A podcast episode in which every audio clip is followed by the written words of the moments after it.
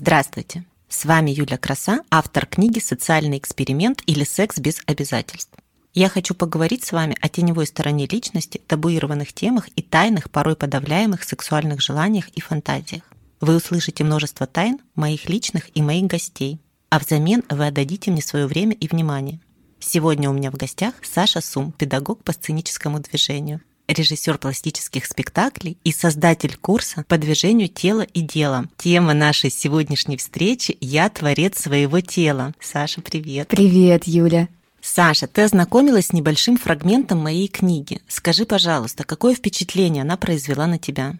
Для меня это было удивление. Я не ожидала, что я так залипну, потому что ты дала мне два отрывка. Я в первый влипла, я думаю, чем закончится эта история, как развернется. И для меня было удивление сама развязка. То, как ты проявляешься, я прям видела картинку, как ты разговариваешь, подкатываешь, как ты общаешься телом. То есть у меня возникало в голове кинолента видения просто потому, что текст написан так круто, так здорово, чувственно. Я воспринимала это не только мозгом, но вот чувствами, оно все отражалось, то есть как будто бы это происходит здесь и сейчас. Мне очень интересно, я жду, как там будет разворачиваться, потому что ты умеешь держать интригу, и, как я понимаю, это будет состоять из новелл. Я прочитала всего две, мне интересно, что там внутри, потому что ты давала другим людям читать другие кусочки, и мне интересно, что там скрыто было от моих глаз, чего я еще не допрочла. И я очень жду, когда будет выход полной книги, и рекомендую всем познакомиться с этим, потому что э, не то, что ознакомиться, а прочувствовать, потому что ощущение, что ты ныряешь в омут с головой вместе с Юлей во все ее приключения. Там много чувств, много эмоций, это все искренние переживания. Вместе с этим там очень много тела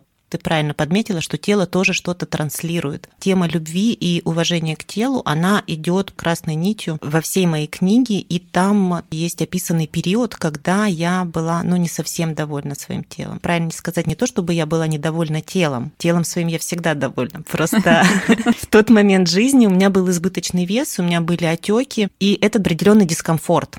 Как ты с этим справлялась? Приняла ту ситуацию, пересмотрела свой режим, свое питание, отказалась полностью от алкоголя, стала больше уделять внимание занятиям спортом, йога, бассейн, массажи и буквально за полгода мое тело совершенно изменилось. И вот как раз, когда мы с тобой познакомились, я уже была, можно сказать, в своем идеальном состоянии. Я весила 49 килограммов. Возможно, ты помнишь. Ты потрясающе выглядишь. Ты сейчас выглядишь э, для меня также. Я не знаю, ты сказала, что что-то изменилось, но для меня все такая тоненькая тростиночка и прям супер. У меня с телом, знаешь, такие отношения. Я, если честно, считаю, что не весь дело. Человеку должно быть комфортно. Если человеку хорошо в большом весе, если человеку хорошо в очень маленьком весе, если человек хорошо быть высоким, если человек хорошо быть маленьким, то все окей. И вот э, если человек это принимает, супер. Если человек не принимает, то он как-то это меняет. Ну, рост здесь сложно изменить. Вот я, допустим, метр пятьдесят три. Я начала работать с телом не через то, чтобы похудеть. Вес, он как бы не очень сильно менялся. Я постоянно что-то роняла. В детстве врезалась просто в деревья. Наверное, я могла шла, шла, засмотреться куда-то. У меня рассеянное внимание, я такой была гиперактивным ребенком, я могла просто врезаться в дерево. Вообще я родилась, у меня одна ножка, у нас у всех ножки одна, короче, другой, а у меня прям такой прям отличие. Я никогда не хромала, но это отражается на моей осанке. То есть она неисправляема, меня одно плечо ниже другого, и никто никогда не замечает.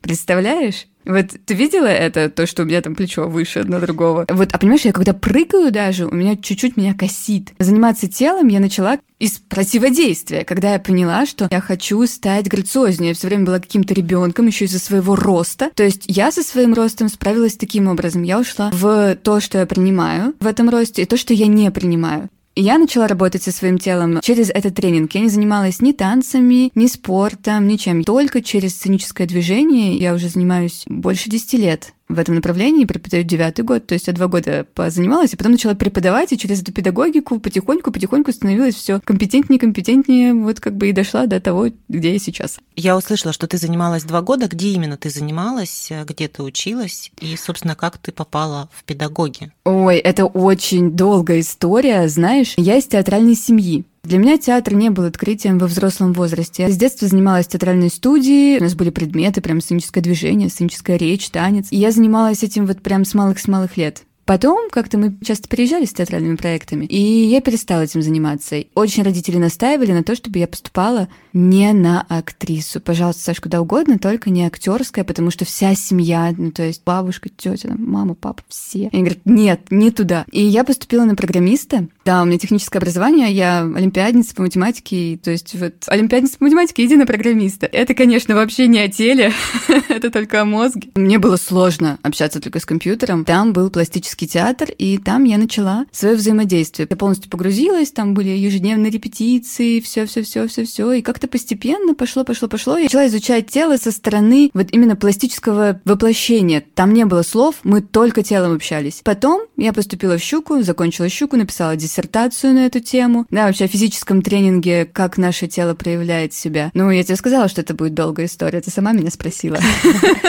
Вот так я пришла к этому. Я правильно сейчас слышу, что изначально ты хотела помочь себе как-то? Да, вот у меня было программирование, я понимала, что я не могу. Я хочу коммуницировать с людьми, я хочу общаться, я хочу двигаться. Я не могу сказать, что в тот момент я понимала, что у меня есть какие-то зажимы в теле. Вот честно, я не понимала. Я понимала, что я, я хочу двигаться. Поняла я это уже чуть позже, когда я начала развиваться не только как я хочу говорить языком тела и быть на сцене, и вот хочу вот что-то такое красивое, а когда я поняла, что это мне помогает. То есть очень часто у людей именно так происходит, что они сначала пробуют, а потом понимают, что вау, как это работает. Тогда я уже начала развивать свою методику, пробовать различные подходы, а как это может помочь человеку не только для того, чтобы в пластическом театре это развивалось, но и также, чтобы это развивалось в коммуникации. Да, ты видишь, я очень много, сейчас не видит никто, но я очень много двигаю руками. У меня было повышенное, просто повышенное движение руками. Сейчас я научилась работать как-то со своими жестами, когда я коммуницирую с людьми, и это тоже язык тела. Ну, то есть у меня тотально по всем фронтам просто ноль, ноль координации было.